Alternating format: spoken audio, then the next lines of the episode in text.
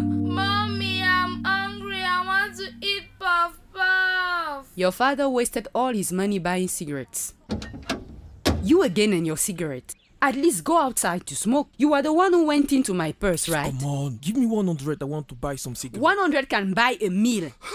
Sir, I asked you during your last visit to stop smoking. It's your health or tobacco. Let me remind you that one cigarette burns up 11 seconds of your life. Tobacco kills. Together, let's adopt a national law against tobacco. This is a message from the Cameroonian Coalition Against Tobacco.